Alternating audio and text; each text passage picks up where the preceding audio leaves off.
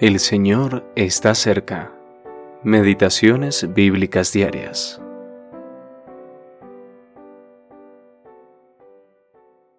Cortaremos en el Líbano la madera que necesites, y te la traeremos en balsas por el mar hasta Jope, y tú las harás llevar hasta Jerusalén. Segunda de Crónicas capítulo 2, versículo 16. Jope y el Evangelio. Primera parte. El plan de Dios siempre ha sido llevar su palabra al mundo entero. Nunca estuvo destinada exclusivamente a Israel, aunque, como nación, ellos debían ser testigos de Dios a los gentiles. Esta realidad, preciosa y solemne al mismo tiempo, se ve claramente en cómo el Espíritu Santo vinculó la ciudad de Jope con la difusión de las buenas nuevas al mundo entero. El templo de Salomón debía ser casa de oración para todos los pueblos. Isaías capítulo 56, versículo 7. Israel debía ser testigo a las naciones de que Jehová era el Dios vivo y verdadero, en total contraste con la locura de la idolatría. En el templo, las naciones podían escuchar la ley y aprender acerca de la paciencia y misericordia de Dios.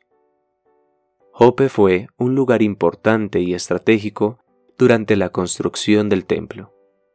El rey de Tiro proporcionó materiales y obreros cualificados para su edificación.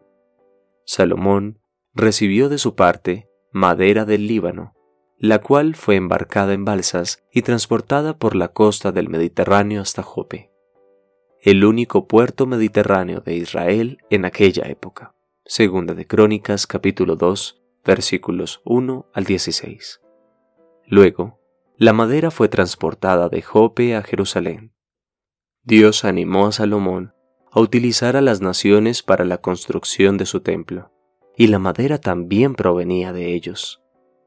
Esto puede ser una insinuación profética de que tanto los judíos como los gentiles participarían en la construcción del templo espiritual edificado por Cristo.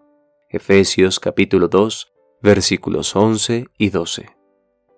Tristemente, Israel fracasó en ser el testigo del Dios vivo y cayó en idolatría, copiando así el estilo de adoración de las naciones.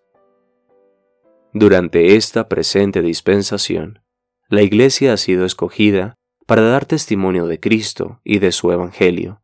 Hechos capítulo 1 versículo 8. Pero si no hay diferencia entre nosotros y el mundo, si nos conformamos a los caminos del presente mundo malo, copiando sus métodos y formas, ¿cómo podremos dar un testimonio adecuado de Cristo? Brian Reynolds